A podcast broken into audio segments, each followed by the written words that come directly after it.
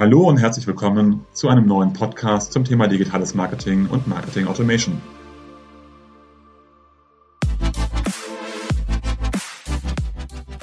Mein Name ist Jörg Reinhardt, promovierter Physiker, dreifacher Familienvater und Gründer der Syntellic Consulting Group, einer führenden Unternehmensberatung rund um digitales Marketing und digitales Kundenmanagement. Wie immer in unserem Podcast sprechen wir mit verschiedenen Unternehmen, wo diese im Bereich digitales Marketing und Marketing Automation stehen, welche Projekte besonders erfolgreich sind, was dabei zu beachten ist und welche Learnings sie gezogen haben. Hallo und herzlich willkommen zum Podcast Mehr Gewinn mit Marketing Automation. Heute präsentiere ich euch eine weitere Sonderfolge meines Podcasts. Es handelt sich dabei um einen Mitschnitt der Digitalkonferenz Personalisierung, die von der Marketingbörse ausgerichtet wurde. Im Rahmen dieser Konferenz moderiere ich ein Roundtable zum Thema Personalisierung, Grenzen, Fallgruben und unbegründete Hoffnungen. Meine Gäste sind Guido Brandt, Teamlead Digital Marketing der Bundesagentur für Arbeit und Karina Schneider, Head of Managed Service bei De facto. Und nun wünsche ich euch viel Spaß und spannende Impulse. Ja, lass uns mit der Vorstellung starten. Karina, magst du anfangen, mal ganz kurz zu sagen, wer du eigentlich bist und was du mit Personalisierung so den ganzen Tag machst? Genau, ja, sehr gerne. Also hallo, äh, mein Name ist Karina Schneider. Ich arbeite bei De facto bei De facto bin ich im Bereich ähm, Head of Managed Services. Also ich leite den Bereich, wo wir Tätigkeiten machen, die eher äh, operativer Art sind, wo wir unseren Kunden unterstützen daran, äh, im CRM, im Loyalty oder auch im Kundenmanagement. Ganz konkret für den Bereich jetzt, äh, wo ich bin, ist es zum Beispiel Kampagnenmanagement. Da spielt ja Personalisierung eine essentielle Rolle dass man quasi die Kampagnen, die wir ja ausspielen, anhand der CRM-Informationen ja auch möglichst relevant für die Empfänger machen wollen und äh, bedienen uns da natürlich halt auch der Personalisierung, sei das jetzt mit Next Best Offers oder dynamischen Modulen. Ich glaube, dazu kommen wir nachher noch. Ähm, und ja, deswegen liegt mir das Thema auch so sehr am Herzen, weil es wirklich ja ein zentraler Bestandteil meiner täglichen Arbeit ist und auch ein super wichtiger Agendapunkt unserer Kunden. Weil den Kunden ist es auch klar, sie brauchen das Thema Personalisierung, um eben gute äh, Customer Experiences zu schaffen.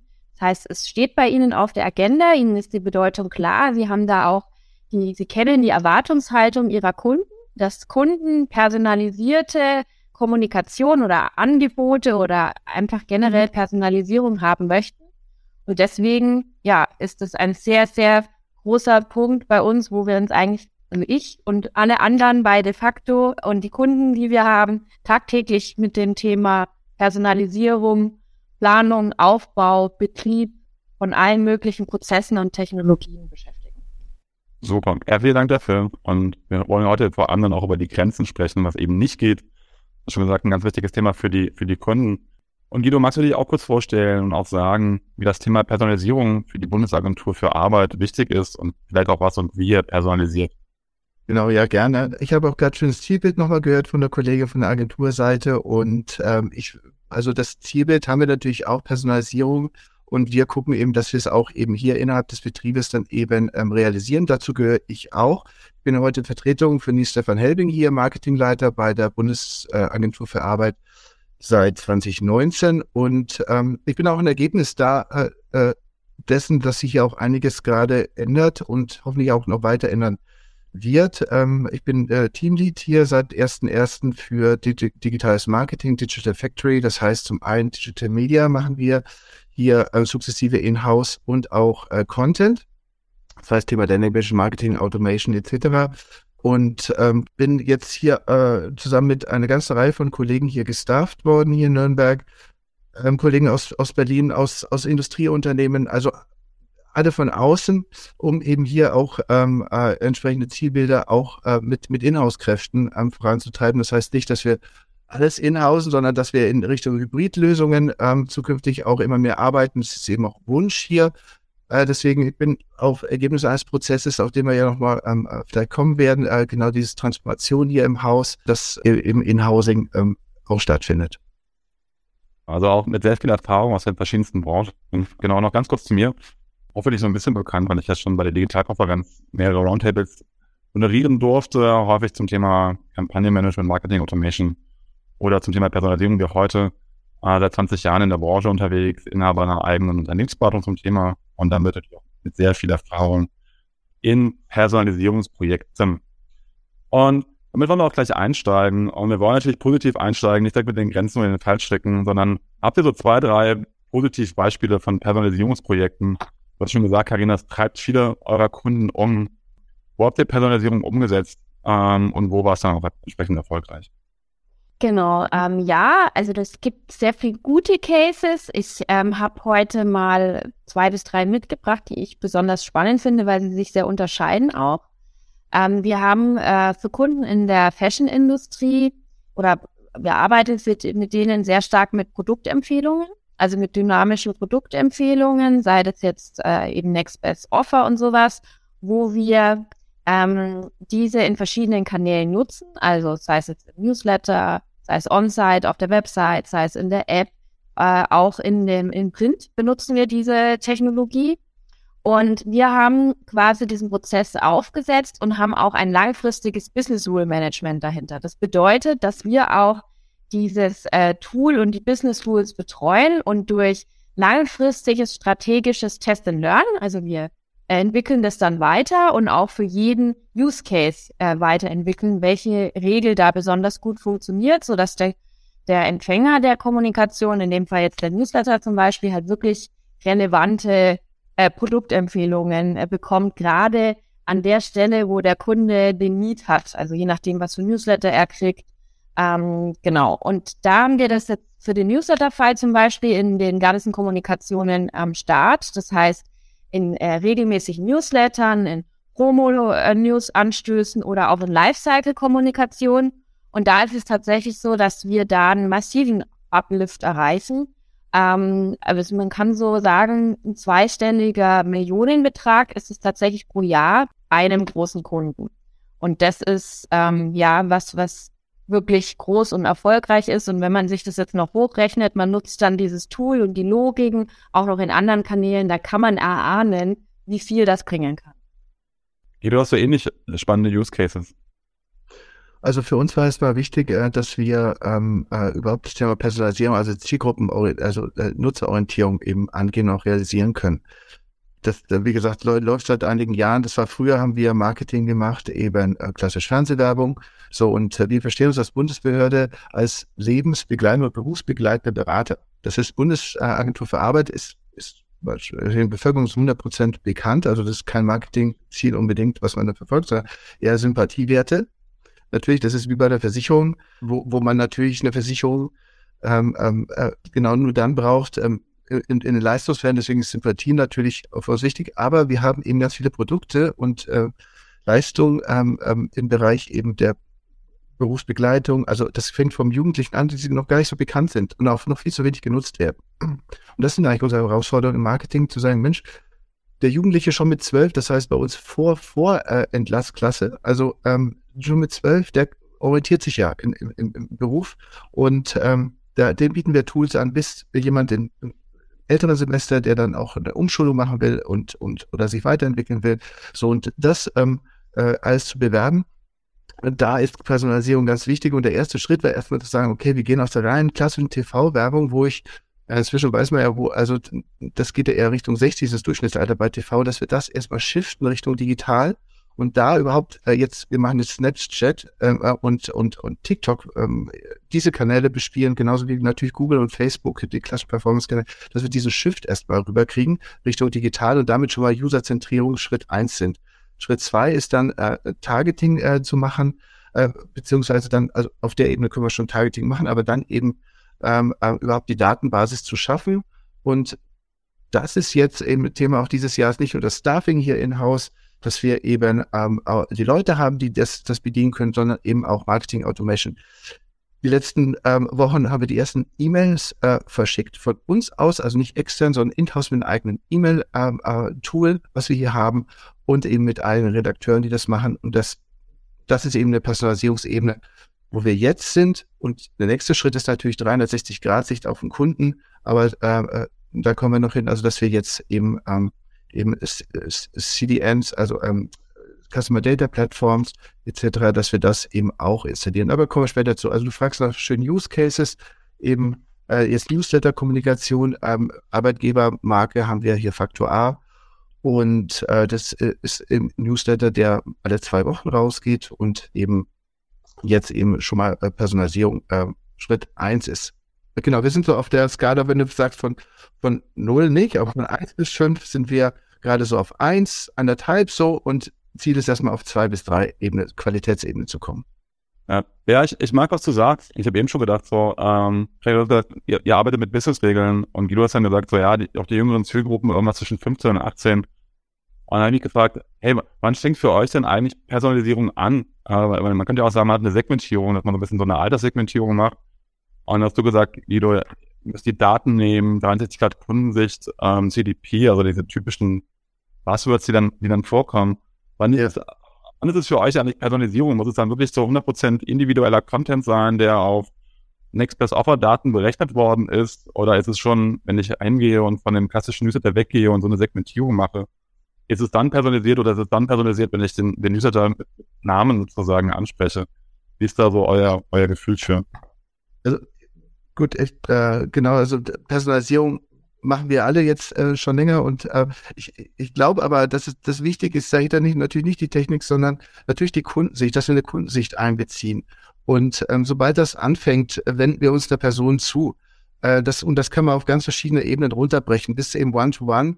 Ähm, aber ähm, das hängt auch eben vom, vom Channel ab. Also und wir müssen uns natürlich auch immer einen Realismusfaktor stellen. So, also wenn das Thema ist, ähm, und davor war ich eben äh, Versicherungsbranche auch. Das sind halt Branchen, die stark reglementiert sind. Ähm, und wir haben jetzt hier im, im, als natürlich Sozialdatenschutzgesetz. Das heißt, wir spielen ja immer dann Ping-Pong auch auf der Ebene der Realisierung in den regulatorischen Rahmenbedingungen. Und aber das Thema Personalisierung ist eben treibender Faktor auch Thema. Aber eben die Realisierungsebene ist sicherlich bei uns was anderes als in anderen Branchen, meinetwegen auch in Finance oder sogar in E-Commerce oder oder äh, Telco. Also, aber und genau, auf unserer Ebene ist es eben User-Zentrierung, aber natürlich ähm, genau, soweit weit es auch in den Channels geht auch. Ja. Ja, ich, ich, ja, ich, ich könnte was so sagen sozusagen. Auf der anderen Seite ist es natürlich kanalabhängig und andererseits kann man den Regler der Personalisierung halt immer weiter nach oben drehen, je mehr nutzerzentriert es wird. Wie, wie ist deine Sicht ja. der Dinge darauf?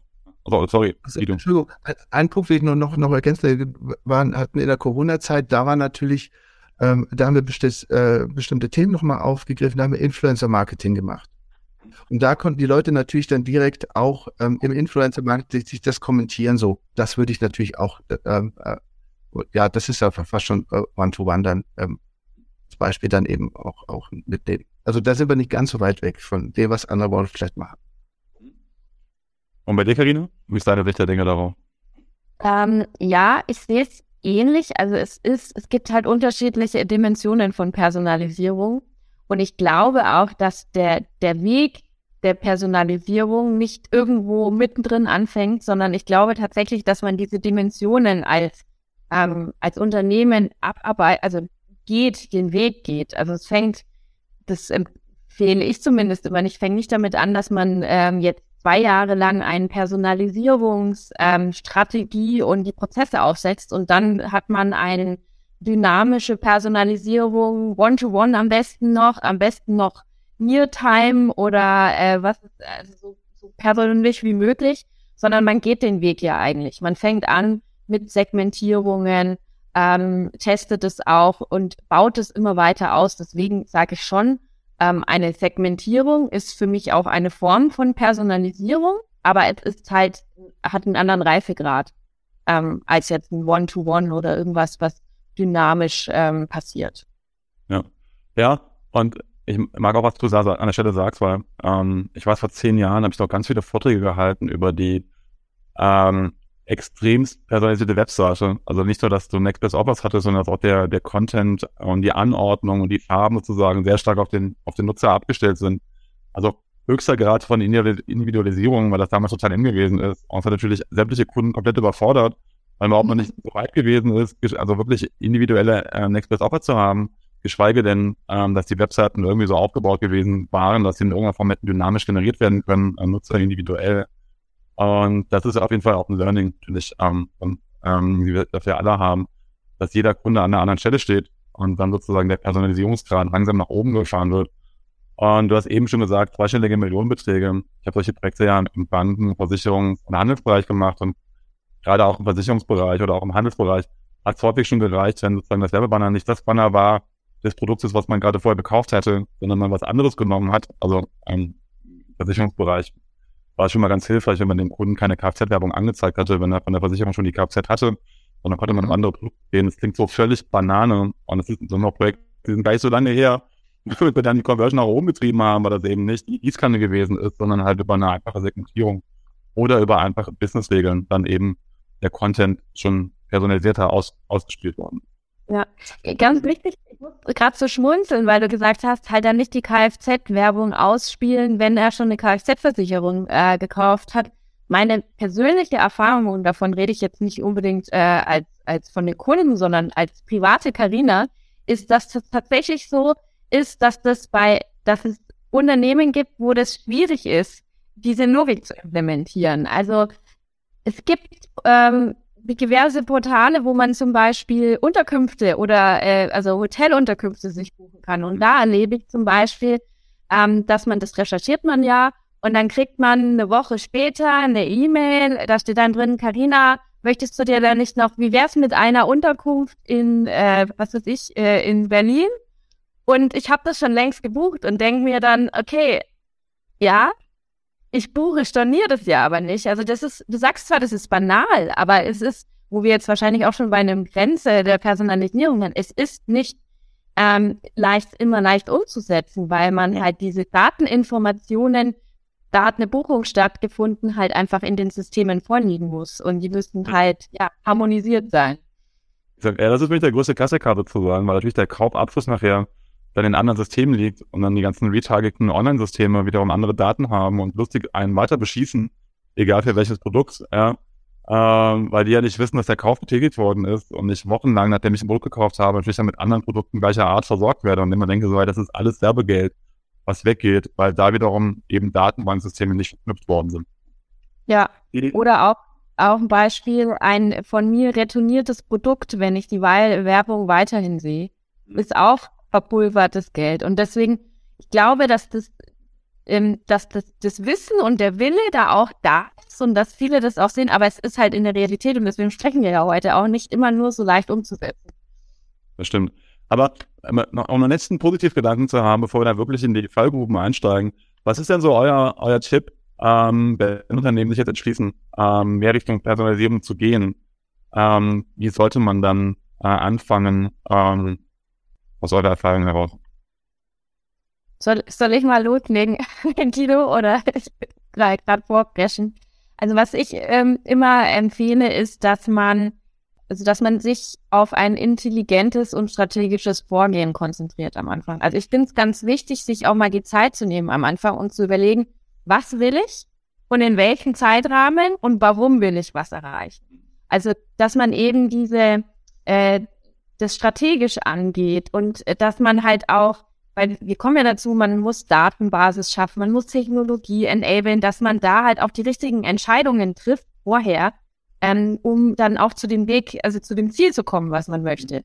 Und auch sich einen, wie soll ich sagen, einen zeitlichen Rahmen aufsetzt und eine Erwartungshaltung macht. Das würde ich jedem am Anfang empfehlen. Ähm, was wir was wir oft so machen, das habe ich schon gesagt, ist immer das Thema Think Big, um, Start Small, Move Fast. Also, dass ein Plan und ein strategisches Vorgehen heißt jetzt ja auch nicht, dass man ähm, fünf Jahre lang erst dran arbeitet und dann loslegt, sondern sowas sollte auch immer ähm, sowas beinhalten, dass man ein kontinuierliches Vorgehen hat, sukzessive, dass man schnell startet und auch schon von Personalisierung profitiert auf dem Weg zu diesem größeren Reifegrad. Und das wäre eben mein Tipp, sich vorher strategisch erstmal zu überlegen, was will ich, warum, wie und in welchem Zeitrahmen. Ja, super. Wie siehst du es, Guido? Genau, da knüpfe ich auch gerne noch an, an, an, an, an die Definitionsfrage von, weil ich äh, glaube, Personalisierung ist auch so äh, ein Cross-Channel-Thema. Es muss ja dann auch über alle Channels ähm, ähm, gespielt werden können. Also dass man auch guckt, so über welche Kanäle ist Step 1, äh, das zu machen konzeptionell. Und welche Kanäle muss ich prozessual auch anbinden, dass es aus Kundensicht wirklich auch personalisiert ist. Weil äh, das betrifft äh, Versicherungsunternehmen, E-Commercer genauso wie, wie, wie auch eine Behörde, äh, wo man einen Antrag stellt, digital vielleicht, dann rufe ich an in Arbeitsagentur und die wissen gar nicht, dass dieser Antrag dort ist. Und dann fange ich entweder von vorne an und ich sage, ich mache lieber gleich einen Termin beim Versicherungsmarkt oder eben bei der, bei der Arbeitsagentur vor Ort oder ich mache es äh, rein digital und äh, schlag mich dann eben durch, dass ich das dann online alles, alles mache. Oder ich äh, mache das eben ähm, mit, mit doppeltem Aufwand. Also dass, dass man diese ganze Prozessthema eben, eben auch im Blick hat. Ähm, und äh, ja, äh, das kann man eben verlängern, natürlich auch vom Marketing auf die digitalen Services, dass die, die natürlich auch entsprechend kundenfreundlich sind. Das ist ja nur die Hälfte der Miete. Äh, wenn man jetzt, wenn wir tolle 360-Grad-Werbung auch machen und der Kunde droppt dann in ein Tool, jetzt sage ich Online-Tool, ich bin jetzt nicht Cross-Channel, ich bin ja. digital und ähm, die User Experience in der Antragsstrecke ähm, ist dann ähm, ist dann suboptimal oder die App ist nicht nutzerfreundlich oder äh, entsprechend auch die, die Online-Tools, die wir dann zum Beispiel für die Berufsberatung anbieten, sind gar nicht mobile-fähig. Ich habe aber natürlich Snapchat-Traffic und äh, brauche nicht über Mobile First zu reden, aber äh, das muss natürlich dann auch da in, im Marketing, so, muss natürlich dann auch, auch gelebt werden das ist das eine und ähm, weil du es auch gerade nochmal ansprichst, Karina, ne, dieses ganze Konzept vorab. Ähm, wir brauchen natürlich Daten, um zu personalisieren. So, und das ist ja Infrastrukturthema mitunter oder überall, wo man es noch nicht gelöst hat, auf jeden Fall. Und, und ähm, dass wir, dass wir die Daten über die verschiedenen Touchpoints entsprechend zusammenführen, um äh, dann entsprechend dann überhaupt eine Experience aufbauen zu können, eine Personalisierung. Und ähm, das, das ist ja auch auch, auch bei Versicherungen äh, ist das nach wie vor Thema Infrastruktur aufbauen. Wie kriege ich die ganzen Backend-Systeme, wie kriege ich eine 360-Grad-Sicht auf den Kunden hin, digital und auch Cross-Channel und das, das natürlich bei uns auf. Und deswegen hatte ich ja eingangs gesagt, das ist hier ein Ergebnis von einer langen Reise, die ja schon vier Jahre dauert, weil man guckt natürlich erstmal ähm, auch, auch im Konzern, ähm, wie evaluiere ich das Thema und dann setze ich Budgets eben frei, um dann auch entsprechend äh, Technologie aufzugleisen. Bei uns war es jetzt so, dass wir ähm, aufgrund IT-Regularien und ganz besonderen Datenschutzsensibilitäten, wo wir später nochmal drauf kommen, ähm, ähm, hier äh, ganz bestimmte Technologien oder eben können, die nicht cloud-basiert ist, mhm. Äh, sondern eben ähm, äh, in-house gemacht wird und äh, hier in dem Fall jetzt Open Source, das musste auch erstmal evaluiert werden. Und jetzt haben wir ein gesamtes Technik-Package, also eben bis zur CDP, wie gesagt, aber eben auch allein das, die Web-Analyse und jetzt bauen wir eben auch die Konnektoren auf Data Lakes, äh, Data Warehouses etc., dass wir hier die Daten noch zur Verfügung haben. Also das ist nicht nur nicht nur ein Analysethema, sondern auch ein Konzept- und Realisierungsthema. Und das muss natürlich lange getrieben werden, weil das das ist hier zum Haus zumindest auch im Vorstands eben Entscheidungen, das darauf zu setzen, die Budgets freizusetzen. Und, ähm, und das muss man eben auch äh, dann über mehrere Jahre erstmal führen, dass es eben dann realisierbar ist. Ja, bin ich dabei und ähm, das ist nämlich so eine der, der Fallgruppen, wenn ich loslege. Und ich mag das, was du gesagt hast, Karina, mit dem Think Big, Start Small. Was du beschrieben hast, Guido, das ist nämlich so wirklich dieser ganze Blumenstrauß, den du eigentlich machen musst, dieser halt Kundensicht, dann über alle Kanäle irgendwie denken. Und das ist für mich einer der klassischen Fallgruben bei vielen unserer Kunden, die genauso groß denken und dann irgendwie so dieses Mammutprojekt sehen, was sich dann irgendwie über vier Jahre quasi in, in steckt und gar nicht wissen, wo sie eigentlich anfangen sollen. Und deswegen, ich halte es für so essentiell, auf der einen Seite dieses große Bild zu sehen, was man alles machen muss, und dann wirklich aber auch schmal zu starten. Und da tun sich viele immer so schwer, weil sie, weil sie halt sagen so, oh Gott, wenn wir jetzt aber die E-Mail personalisieren und dann geht er auf die Webseite und dann ist der Content aber nicht individuell, dann haben wir ja diesen Bruch hinten dran, das ist alles total unglücklich. Das können wir nicht machen. Wir müssen erstmal wirklich alle Kanäle gleichzeitig personalisieren. Eigentlich soll ja ihr so sterben, Leute, wenn ihr das alles machen wollt. Und ich sage mal, es ist doch schon ein Schritt erreicht, wenn wir die E-Mail personalisiert haben, weil vorher war die nicht personalisiert und Web war nicht personalisiert. Und jetzt haben wir wenigstens eine Sache schon mal. Wir haben ja schon mal einen Erfolg und haben mehrere Conversion. Dann gehen wir quasi Schritt für Schritt vor. Das ist so meine persönliche Empfehlung, wo ich auch mal wieder sehe, wie viele Projekte einfach hängen bleiben, weil man irgendwie dieses große Zielbild erreichen will, anstatt einfach Schritt für Schritt vorzugehen. Und dann noch Motivation zu sammeln, indem ich einfach diese einzelnen Erfolge habe. Erst äh, Web oder als E-Mail, dann Web und Co. Oder wie seht ihr das? Ihr würdet, oder Guido, du hast ja schon gesagt, Karina, du würdest auch small starten. Wie, wie, macht ihr das auch so oder macht ihr das direkte Big Picture bei euch? Nee, also klar, ein Schritt nach dem anderen so. Also jetzt E-Mail-Newsletter rausschicken, ähm, gucken, dass die Namen alle drin sind und der nächste Schritt ist dann, E-Mail zu segmentieren, E-Mail-Inhalte zu segmentieren, wie Karina es auch schon beschrieben hat. Genau, also dass wir da weiterkommen und ähm, genau, wir, müssen ja immer auch, auch zeigen, dass es funktioniert. Wir müssen immer zwischen Quick-Wins äh, äh zeigen. Das geht nur ein Schritt nach dem anderen. Genau, bin ich komplett bei euch. Ja, das machen wir meistens auch. Ich glaube, dass man die schnellsten Erfolge und die, also die schnellsten Quick Wins und auch die einfachsten Quick Wins ähm, einfach durch ähm, Online-Kommunikation erreicht. Ähm, sei das jetzt äh, Newslettering oder auch die Website. Ähm, ich glaube, wenn es dann mal so Richtung Offline-Kommunikation ge geht, das sind dann die, die, die schwierigeren Cases, insbesondere wenn man online und offline dann auch noch harmonisieren will. Weil ich glaube, da hat man die größten prozessualen und technologischen äh, Barrieren. Aber da wird es natürlich auch, ähm, also ich rate ja nicht davon ab, da ist viel Hebel drin, da ist auch viel möglich. Man, man gibt ja auch äh, Untersuchungen, wo man sieht, dass gerade dieses Online und Offline nicht so sehr verbreitet ist bei Unternehmen und sich sehr viele eher auf diese Kanäle ähm, erst stürzen, vorzugsweise erstmal der Newsletter, was aber auch bedeutet, dass hier auch die Erwartungshaltung, glaube ich, am größten ist vom Kunden, ähm, dass der Newsletter als allererstes personalisiert ist und man hier auch vielleicht nicht den krassen Impact am Anfang gleich hat, weil das eher schon so eine Erwartungshaltung ist, die man decken muss. Aber Carina, ich glaube, es ist auch die Frage, was ist bekannt? Weil wenn wir als Marketer hergehen und sagen, wow, wir haben super Ideen und guck mal, was alles geht, wir müssen es ja intern auch verkaufen in die Fachbereiche, weil das wird ja auch benutzt dann, äh, genutzt dann auch mit äh, so und und da ist E-Mail oft bekannt, aber wenn ich jetzt ähm, und andere Use Cases, die wir jetzt vorhaben, dynamische Landingpages zu machen, das ist natürlich auch User-Zentrierung, dann muss ich ja erstmal zeigen, hm, du brauchst mir jetzt keine zehn Deep Links zu geben für deine äh, Content schon mal. Es, wir wollen auf die Ebene gehen, einen zu haben und das muss ja auch erstmal verstanden werden. Ähm, so, also und das sind alles äh, Leute, die sind jünger als ich. Also das ist jetzt nicht irgendwie, äh, aber es ist halt nicht so üblich, wie ein Newsletter kriegt jeder und hat schon seine Personalisierungserfahrung damit gemacht, mit falschen Namen etc. oder auch richtig und, und äh, ein Cookie kann er auch blocken und so. Das, das sind Erfahrungswelten, aber und das betrifft natürlich auch die Kollegen, die nicht im Marketing sind. Hm. Äh, genau.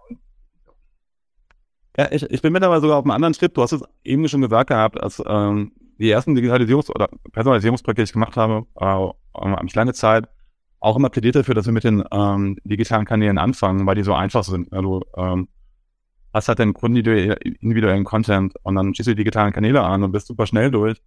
Äh, wenn wir Richtung Next Best Offer denken, haben wir auch viele Projekte gemacht, wo wir natürlich dann auch irgendwann Richtung Vertrieb gegangen sind oder Service, dass die sozusagen den Kunden dann direkt ansprechen im Kanal. Und da hast du ja nicht nur das Thema, dass du das irgendwie an die Menschen ranbringen musst, du musst die Menschen dann auch darin ausbilden, das sozusagen dann vermarkten und du musst halt mit Themen wie Betriebsrat dich, dich ähm, sich beschäftigen, äh, nicht nur Datenschutz, sondern Betriebsrat. Und da haben wir lange Zeit einen Bogen drumherum gemacht. Das heißt, wir haben erstmal alles andere personalisiert und dann sind wir in diese Kanäle reingegangen. Und mittlerweile bin ich da auf einem anderen Trip, weil du hast eben das gesagt schon, du hast gesagt, der Hebel ist da teilweise viel größer. Und gerade der menschliche Kanal ist ja so unendlich teuer, logischerweise. Dann haben wir da viele gute, ausgebildete Mitarbeiterinnen sitzen. Ähm, dass ich mittlerweile sage, hey, äh, lass uns gucken, eine Business Case rechnen, ob wir die Personalisierung nicht sofort dahin bringen, ähm, weil da bist du direkt am Kunden dran ähm, und da ist jede Minute letztendlich Gold wert äh, und lass uns das nochmal stärker personalisieren. Äh, auch so ein bisschen in der Kombination mit dem, was du gesagt hast, Guido, so E-Mail-Personalisierung kennt mittlerweile irgendwie jeder und also Öffnungsraten und Anguckraten nicht mehr so hoch. Ähm, aber der wirklich eine saubere individuelle Ansprache im menschlichen Kanal zu haben, das ist nicht so und nicht so gegeben in allen Bereichen, dass wir, dass ich im Augenblick, wenn ich eine Präferenz hätte, eng vom Kunden logischerweise auch mal mhm. durchrechnen äh, da, da hineingehen würde. Das finde ich gut. Das musste ich alles digital sein. Ich habe in meiner Ausbildung, da gab es auch kein Internet. Ähm, und das war gleich nach dem Abi. Und da habe ich, ähm, natürlich gab es personalisierte Briefe. Da hat man früher Briefe verschickt. Und dann gab es ähm, so Prospekte. Und die, die, haben wir wirklich dann äh, entsprechend dann auch zusammengetackert, je nach Kunden. Äh, ging das in der Agentur, ging das dann die verschiedenen. So, heute heißt es Programmatic Printing. Und ähm, das ist auch bei uns auf, auf dem Schirm. Ähm, gerade weil es auch Effizienzen hebt, wenn ich bestimmte Druckstraßen äh, ähm, äh, Straßen dann eben aufbauen muss, um Aufträge zu, also dann zu generieren, kann man ja dann eben ähm, das schön zusammenfassen. Also das gehen wir auch an. Also das, das muss nicht alles digital sein. Also vom Ergebnis. Ich finde die Aussage, Jörg, von dir auch, äh, äh, also die kann ich auch unterschreiben, dass man auch in Offline ja auch gerade einen großen Hebel hat und eigentlich es vielleicht auch umdrehen sollte, dass man sagen sollte, ich gehe erst den schwierigeren Weg. Du hast aber recht, es ist tatsächlich so, dass du hier ja auch die, äh, die Komponente Personal und Training hast. Also wir haben ähm, bei uns bei De facto haben wir mal eine Personalisierungsstrecke äh, aufgesetzt ähm, für einen Kunden im Home Shopping. Und übers Home Shopping, ich meine, wie funktioniert das? Man sieht es online, äh, man sieht es im Fernsehen und ruft dann an. Das ist einfach noch so der Hauptweg. Die haben auch eine Website, aber die Hauptzielgruppe des Home Shopping greift zum Hörer. Und da haben wir auch eben die, diesen Customer Service personalisiert, indem wir da verschiedene ähm, Logiken und Algorithmen implementiert haben äh, in ihrer Customer Service Oberfläche natürlich, dass die da auch ein deutlich besseres Cross-Selling machen konnten für den jeweiligen Kunden. Und der Hebel war auch wirklich massiv, war, war wirklich gut, aber es ist auch tatsächlich so, dass du halt, wie du sagst, du musst das Personal auch schulen da hingegen, dass sie wissen, warum sehe ich jetzt diese Cross-Selling-Empfehlung, wie wird die abgeleitet, was ist der Kontext, ähm, um das auch dann ja wirklich gut an den Kunden verkaufen zu können. Absolut, also da, da kommt ja noch mehr rein. Ähm, also wenn wir schon bei, bei Fallgruben sozusagen sind, habe ich so zwei Geschichten, die mir direkt einfallen. Das eine einmal haben wir wirklich den Next Best Offers in die, in die Service- und Callcenter eingeliefert quasi. Und dann haben wir uns gewundert, warum eigentlich ähm, fast nie die vorgegebenen Produkte verkauft werden, die sozusagen hoch oben gewesen sind. Äh, die hat man sozusagen so eine Maske mit den fünf Top-Vorschlägen. Und dann konnten sie immer anwählen, will der Kunde haben, will er nicht haben. Und dann äh, sind die ersten Wochen gelaufen mit dem Thema und die haben immer unsere Produkte abgelehnt. Wir waren total irritiert hinten dran. Bis wir irgendwann gemerkt haben, dass die äh, Serviceagenten genau wussten, welche Provision an welchen Produkten lag. Also haben die einfach immer alle Produkte, die halt nicht so hohe Provisionen hatten, weggeklickt, nach dem Motto, Kunde will die eh nicht haben, bis dann der Vorschlag kam mit dem Produkt, was sie verkaufen wollten, wo die hohen Provisionen drauf gewesen sind, weil wir gemerkt haben, okay, es reicht nicht nur die Vorschläge zu machen, sondern wir müssen auch die Provisionen anpassen, weil sonst ja. hebt die, Themen nachher letztendlich selber auf.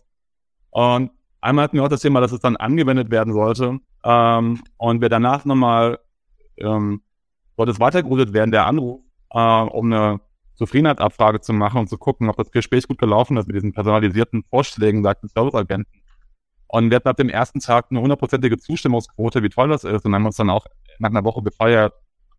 Und dann waren wir dann irgendwann doch irritiert, warum wir dann 100 Prozent haben. Und das war erschien uns irgendwie total seltsam. Und dann haben wir gemerkt, haben wir auch andere KPIs geschaut und gemerkt, dass wir irgendwie 30 Prozent Verbindungsabbrüche haben. Und vorher waren das irgendwie so drei Prozent. Dann haben wir gemerkt, dass immer mehr das Gespräch schlecht gelaufen ist, hat der Agent einfach das Gespräch beendet.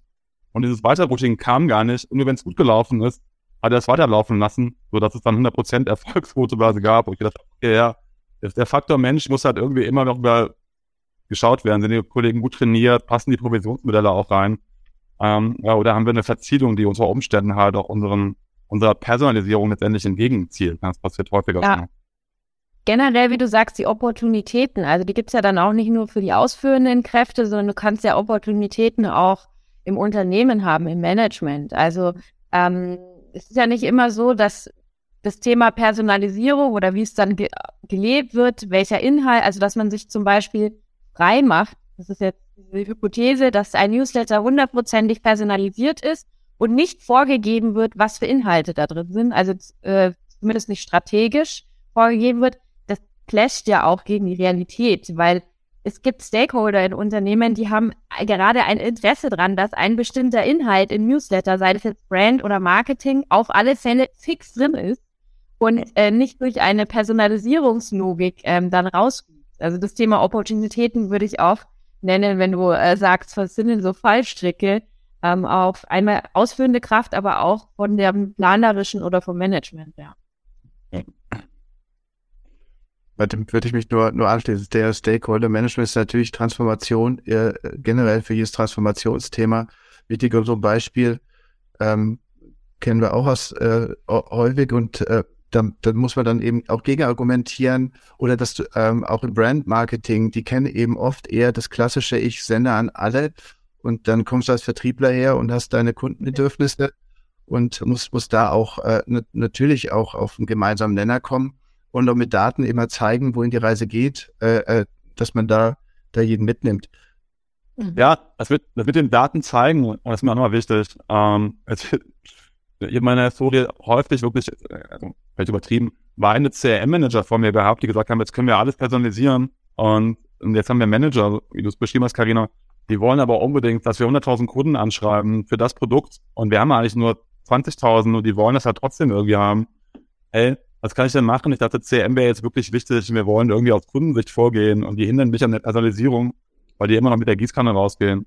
Und ich habe immer gesagt, so ähnlich wie bei dir, Guido, hey, dann nimm doch einfach die Daten und wenn du nur 20.000 hattest und die wollten 100.000 anschreiben, dann sag doch einfach, hey, wir haben 80.000 Werbeplätze verloren, die werden individualisieren können und das entspricht dann 120.000 Euro. Ja, zeig einfach auf, was durch diese alte Denkweise letztendlich verloren geht. Und ähm, damit haben wir super Erfahrungen gemacht, weil typischerweise so nach den ersten sechs Monaten hat man dann festgestellt, so, okay, das alte Verfahren scheint nicht erfolgreich zu sein. Und irgendwann merkt man halt dann, dass die geforderten Mengen geringer werden und sich stärker dem individuellen Content quasi anpassen. Ähm, habt, ihr, habt ihr ähnliche Erfahrungen gemacht? Ja, unbedingt. Also, wenn man es schön nachweisen kann, dann würde ich gleich zur nächsten Hürde kommen auch. Ähm, was man immer kann, also ich nenne es jetzt auch mal gleich, äh, wenn du eine, wenn die Erfolgsmessung von der Personalisierung nicht möglich ist, aus gewissen Gründen, ähm, weil die technologische Basis nicht vorhanden ist, weil die Prozesse nicht da sind, dann wird es halt auch immer schwer. Dann kannst du solche Sachen halt nicht zeigen an harten Dat Daten und Fakten und eben ähm, ja zeigen, dass der personalisierte Weg in dem Moment ähm, kein Verlust ist, sondern es besser macht. Und ja, wenn man die Daten hat und man kann, das machen wir auch, wir zeigen dann äh, anhand von äh, sogenannten analytischen Kampagnenoptimierung auch, was jetzt die bessere Menge gewesen wäre, was der Invest gewesen wäre, ab wo in welcher Kundengruppe auch eher ein äh, positive ROI ist, wo nicht mehr und empfehlen dann daran. Wenn man die, wenn man die Zahlen hat, ist das super, dann findet man auch Gehör. Also schon. Manchmal scheitert es halt daran, dass die Erfolgsmessung gar nicht so leicht ist, weil halt gewisse Kontrollgruppenkonzepten oder technologische Maßnahmen. Wir haben eine Frage, ähm, die geht an Guido. Ähm, die lautet, gibt es bei euch eine schriftlich formulierte, abgestimmte und mit breitem Konsens, ja, äh, quasi unterschriebene Digitalstrategie? ja, das interessiert mich auch. ja, äh, genau, gibt es. Gibt es, ja.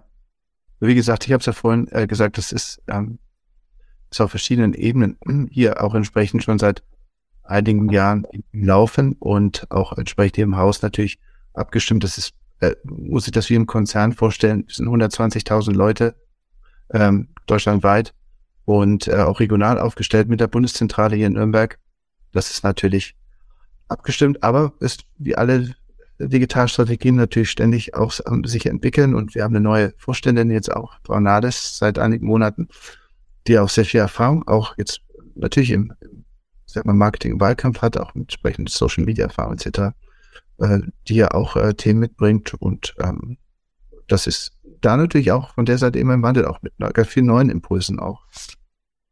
Du sagtest vorhin auch was zum Thema ähm, Betriebsrat, weil das ist natürlich auch Fallstrecke, was ich jetzt kenne im, im, im Marketing auch. Man will sich Daten angucken, auch und dann kommt die IT und sagt, naja, ihr habt ja gar keine Zugriffsrechte auf die Daten und ähm, ähm, muss natürlich für eine Segmentierung auch eben wissen, was, was dort äh, stattfindet. Und gerade in Konzernen wird es ja dann eben in Silos aufgeteilt. Die einen sehen die Daten, dürfen aber nicht, äh, nicht Ergebnisse machen, die anderen sehen die Ergebnisse und so. Und das muss man natürlich auch immer dann, dann strukturieren und berücksichtigen. Schulung der Mitarbeiter im Umgang mit Daten und auch entsprechend dann erstmal die Prozesse schaffen, das Marketing gucken kann, was denn bei den Kunden passiert, um darauf dann wieder äh, was zu entwickeln soweit sind wir nicht. Das war jetzt eher, ähm, äh, das, das kenne ich aus, aus der Versicherung. Und äh, ich habe da bei uns äh, hier ist, ist natürlich, das habe ich auch schon gesagt, ähm, dann, dann wird der Fallstrick, dass eben auch, auch von dem Hintergrund Datenschutz die Softwarelösung, die wir alle brauchen, um eben Personalisierung zu machen, eben in dem Fall dann bei sensiblen Daten äh, cloudbasiert sind und dass wir da eben natürlich auch im Sinne der Nutzer, die wir dann spielen wollen, ähm, natürlich sehr sorgfältig damit umgehen müssen, dass wir hier mit Konsens arbeiten und nicht nur natürlich Consent Manager, aber dass dahinter auch ein echter Konsens stehen muss Und das ist für uns hier Marketing auch eine ethische Frage, auch und natürlich vom Sozialdatenschutzgesetz auch vorgegeben, dass wir hier auch, dass das nicht ein Fallstrick ist für uns alle, sondern eben, dass wir hier ein Arbeitsfeld haben, mit dem wir auf, auf Augenhöhe der, der User, der Politik und, und auch uns vom, vom Marketing eben Lösungen arbeiten müssen. Ähm, äh, genau, dass wir hier eben, eben weiterkommen. Ja, ich finde das ein schönes Wort, Wording, ethische Frage. Und natürlich gibt es im Datenschutz bei den Bestimmungen richtig oder falsch, aber ich sage halt auch immer, gerade starke Brands ähm, sollten auch immer sozusagen gucken, äh, wie sie mit Kundendaten umgehen, weil das eben häufig was mit gefundener Moral oder empfundener Ethik zu tun hat. Ähm, und ähm, deswegen ist es wichtig, sich da sozusagen auch selber zu positionieren und zu überlegen, was erwarten denn eigentlich Nutzer von mir, unabhängig davon, was der Datenschutz selber vorschreibt. Ähm, Frage an dich, Karina, ähnlich wie eben an dich, Guido. Wie sieht es mit der Digitalstrategie bei deinen Industrie- und Handelskunden aus? Haben die sowas typischerweise oder wie, wie arbeiten die? Sehr unterschiedlich, sehr heterogen, würde ich jetzt bezeichnen. Ähm, es gibt ähm, gerade die, die sehr, glaube ich, schon einen großen Reifegrad von der Personalisierung haben.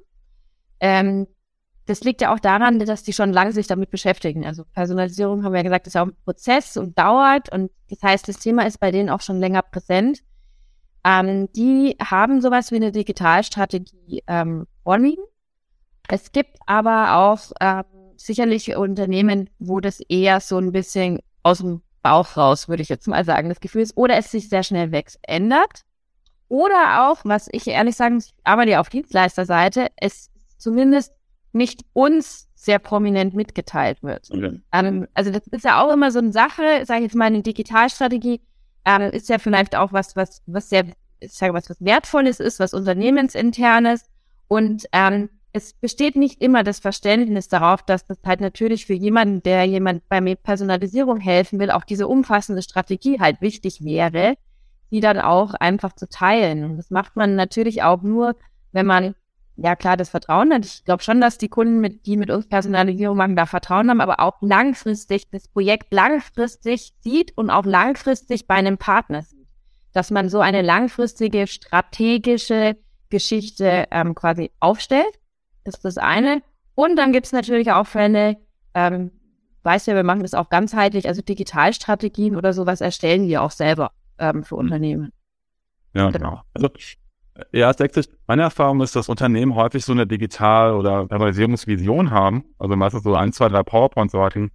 Aber dann, wie die Strategie ausschaut, wie die Roadmap ausschaut, wie man dann nachher wirklich dann dahin kommt, da tun sich viele Unternehmen schwer, weil das so ein bisschen, wie du es beschrieben hast, geht mit diesen ganz großen Big Bangern dazu müssten ja hier und hier und hier und hier und hier und was, wo fangen wir denn eigentlich an und, ähm, und wo hören wir letztendlich auf? Und das ist ja auch nicht einfach. Und ähm, da finde ich immer helfen eben äh, Beratungsfirmen wie ihr oder wie bei uns, die letztendlich, sagen wir, aus dieser diffusen Wolke, die da irgendwie Richtung Personalisierung schwebt, da wirklich mal, zack, eine Strategie runterbrechen und eine Roadmap, wie man dann nachher auch entsprechend dahin kommt. Aber ich glaube auch für, für Dienstleister wie, wie euch, wenn du es so, sagst, ist auch wichtig, dass ihr Gegenparts habt, wie Karina auch schreibt, die Vertrauen auch aufbauen können für Agenturen, dass in den Unternehmen dann eben auch Ressourcen da sind. Also weil Strick ähm, oder wichtig ist, ist ja auch, dass die Ressourcen da sind. Mhm. Und ähm, wie gesagt, ich, ich finde es cool, ähm, dass, dass die Behörde jetzt hier auch digital Marketing macht und dass ich auch Kollegen, wie gesagt, dass wir eine ganze Reihe von Kollegen ähm, eben haben, die von außen tatsächlich gekommen sind. Und das ist richtig cool äh, bei uns, Gruß am Büro und alles gut. Äh, es wird halt per Skype gemacht, äh, meistens aber ähm, und Teams kommt noch irgendwann, aber das ist ja auch, hast du sicherlich auch bei anderen Kunden, Karina. So, also das, ähm, das, genau. Aber deswegen ähm, ich, ich glaube, es ist wichtig, dass Ressourcen da sind, dass, dass eben der Agentur schnell Vertrauen gegeben werden kann, auch, auch das, auch das ähm, gebaut werden kann, so dass man sagt, guck mal hier, ich will jetzt mal der Agentur das sagen, wie können wir da ein Package äh, Insights geben, was ich rausgeben kann und dass man das auch bauen kann und dass es nicht so viel Abstimmungsschleife innerhalb des Unternehmens braucht, bis dann eben eine Agentur ähm, ein Briefing auch bekommt, mit dem sie arbeiten kann. Ja, ja, wichtiger Punkt, das Unternehmen dann ihre eigene Kompetenz auch aufbauen, um überhaupt Dienstleister steuerungsfähig auch zu werden. Ja, stimmt. Da gibt es ja den schönen Spruch, alles, was digitalisiert werden kann, wird irgendwann digitalisiert werden. Ist es bei der Personalisierung auch so? Das heißt, wird alles, was personalisiert werden kann, auch eines Tages personalisiert werden? Wo, wo liegt da aus eurer Sicht, wo liegen da die Grenzen? Also wo wird sich hinentwickeln, was wird man eher nicht oder personalisieren oder wo lohnt sich auch Personalisierung aus eurer Sicht aktuell zumindest nicht? Ähm, ich finde dieses, weil du hast ja gesagt, alles, was personalisiert werden wird, äh, wird personalisiert. Das bedeutet ja, dass man eine hundertprozentige Personalisierung hat. Und die hat natürlich, die hat, dieses Gedankenkonstrukt hat ja verschiedene Grenzen. Also ähm, das eine ist ja auch, dass ja, was, was kann, was kann Person oder warum, was kann Personalisierung nicht oder woran scheitert es vielleicht trotzdem, ist das Thema, wenn ich kein, kein relevantes Produkt oder ein relevantes Angebot habe, dann bringt mir die Personalisierung auch nichts. Also eine Personalisierung kann auch ein, einen schlechten Service oder eine Unrelevanz von, von einem Unternehmen für jemanden nicht retten. Ähm, äh, das, das ist das eine, oder das heißt nicht wettbewerbsfähig oder das Preisniveau oder das Produkt ist einfach schlecht. Das funktioniert nicht. Und ähm, ja, es ist trotzdem auch dieses Thema, das fand ich von Guido auch, wo er gesagt hat, die Ethik spielt auch eine Rolle. Und ich finde damit, äh, also Ethik ist ja auch was, was wir uns selber, sag ich mal, auferlegen. Das Vertrauen der Kunden ist aber auch ähm, eine, eine starke Grenze. Also wenn ich zu stark, zu offensichtlich und auch noch mit Sachen, die vielleicht keinen Mehrwert bieten für den Kunden, mit persönlichen, super persönlichen Daten oder also irgendwas, was total komisch ist, wo ich ja eigentlich gar keinen Benefit daraus habe, ähm, wenn ich damit personalisiere, dann kann ich Vertrauen ja auch zerstören oder gar nicht aufbauen.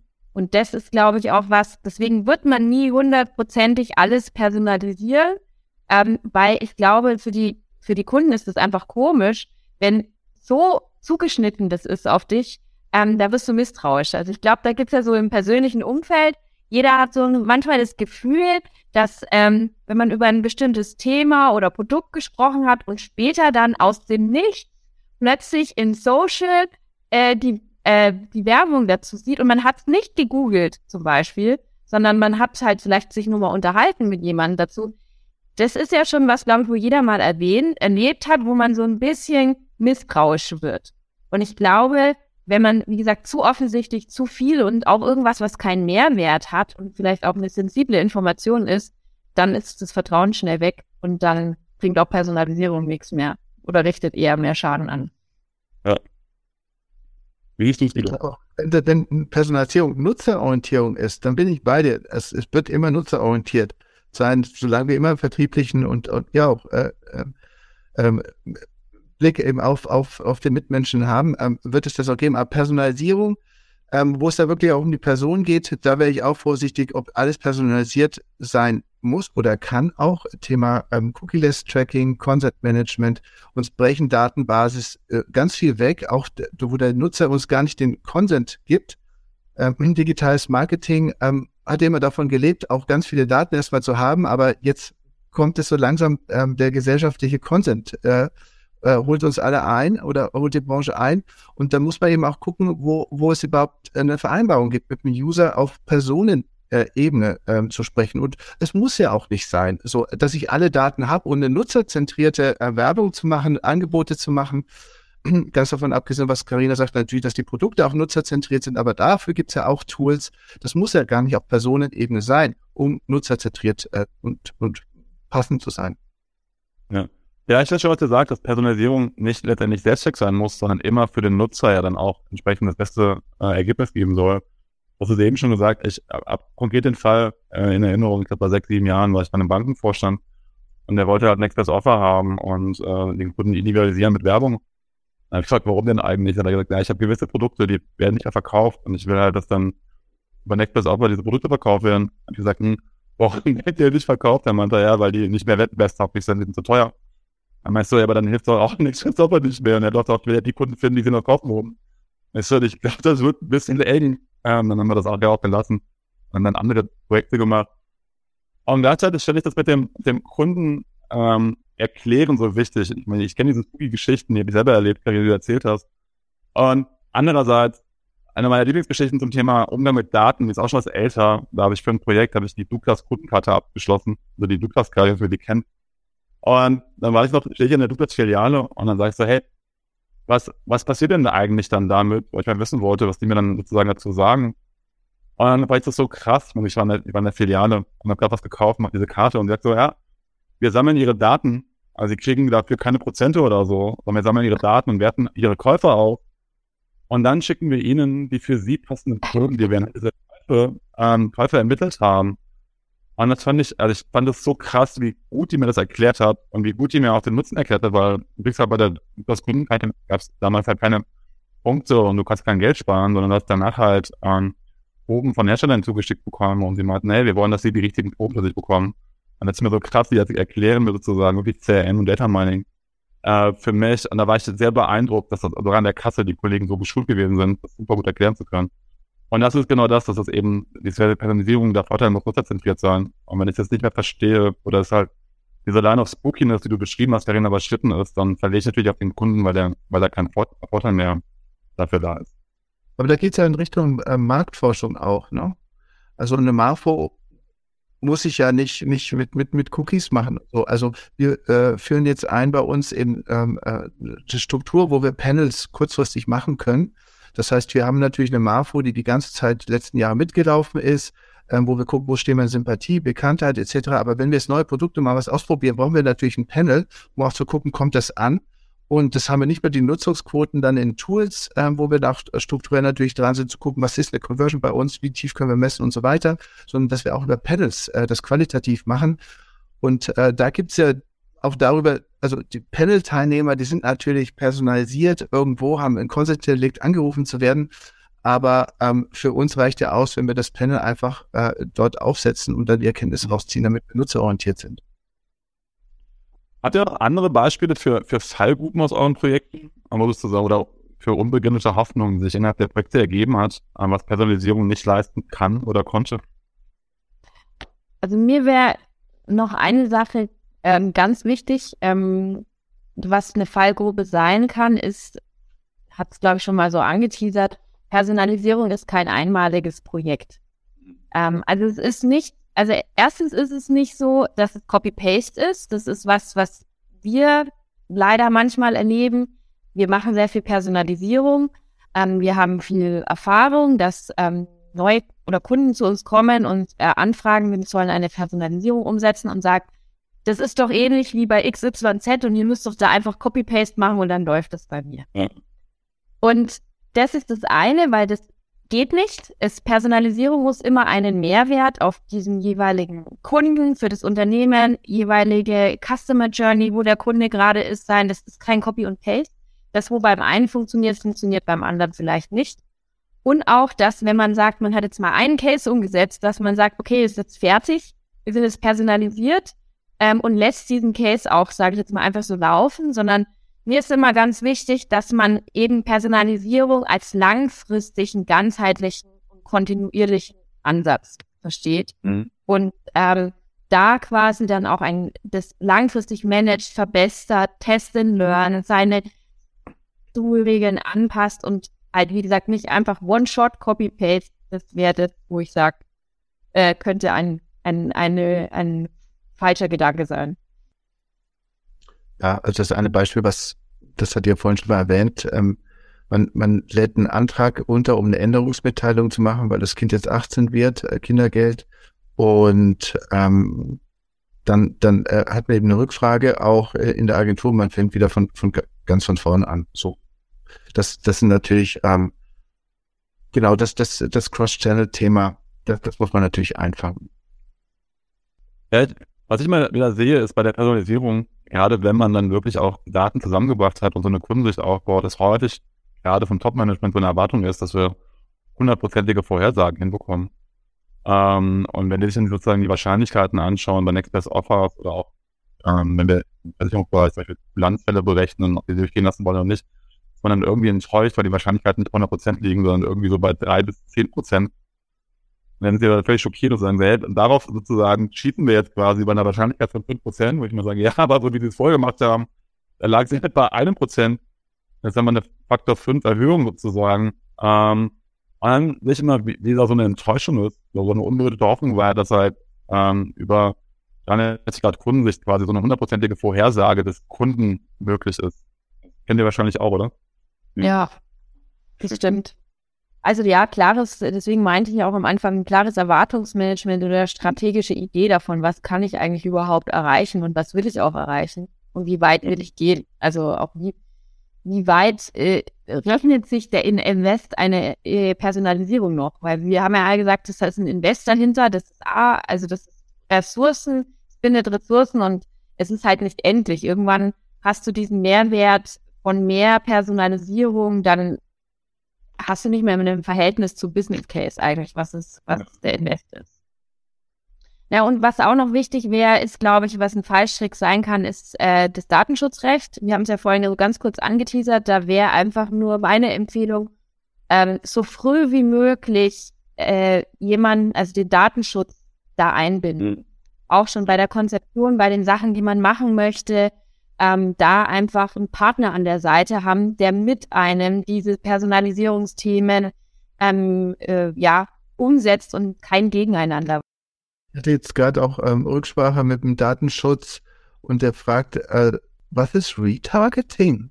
Und ähm, der wusste aber dann total Bescheid um das, was man damit macht dann so auch fachlich, nicht nur persönlich. So, deswegen ähm, finde ich es auch ganz wichtig, äh, alles ernst zu nehmen und eben, wie du sagst, auch auf Augenhöhe ähm, was zu arbeiten. Es geht, der Datenschützer vertritt ja auch die Kunden sich genauso, wie wir das im Marketing auch tun.